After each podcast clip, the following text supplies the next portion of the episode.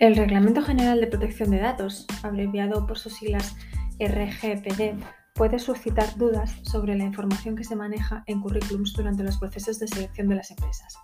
¿Es necesario consentimiento? ¿Existen límites en la información que una empresa puede pedir? Vamos a analizar todo este tema. ¿Es necesario el consentimiento de la persona durante el proceso de selección para realizar el tratamiento de los datos?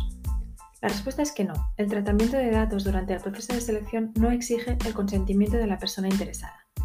El artículo 6.1b del reglamento establece que el tratamiento será lícito si es necesario para ejecutar un contrato en que el interesado, en este caso la persona candidata, es parte o para la aplicación de medidas precontractuales solicitadas por esta parte.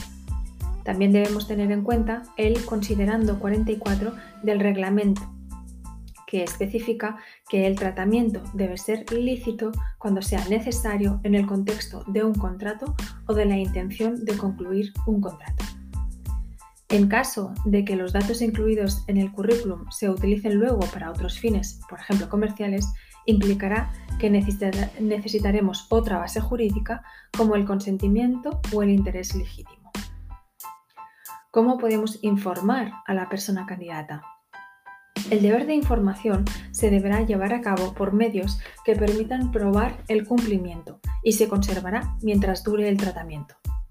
La recepción del currículum puede venir por dos vías diferenciadas, por un anuncio o convocatoria donde la empresa en cuestión indique que tiene una vacante o por la entrega de la persona candidata de su currículum vitae.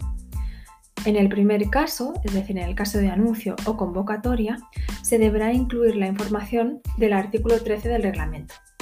En el segundo caso, eh, que es el caso de que la persona entrega eh, su currículum vitae, eh, la empresa deberá fijar un procedimiento de información que permita confirmar que se informa al candidato correctamente.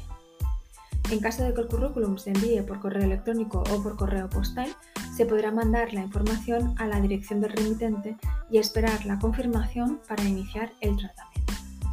En caso de que se entregue físicamente, se deberá informar allí por cualquier medio que permita la acreditación, por ejemplo, mediante carteles.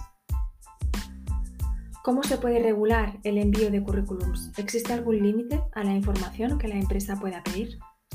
Se recomienda establecer un único canal para el envío, de manera que sea más fácil controlarlo, por ejemplo, vía formulario tipo donde se pida la información necesaria y en ese mismo formulario se dé la información requerida por la normativa.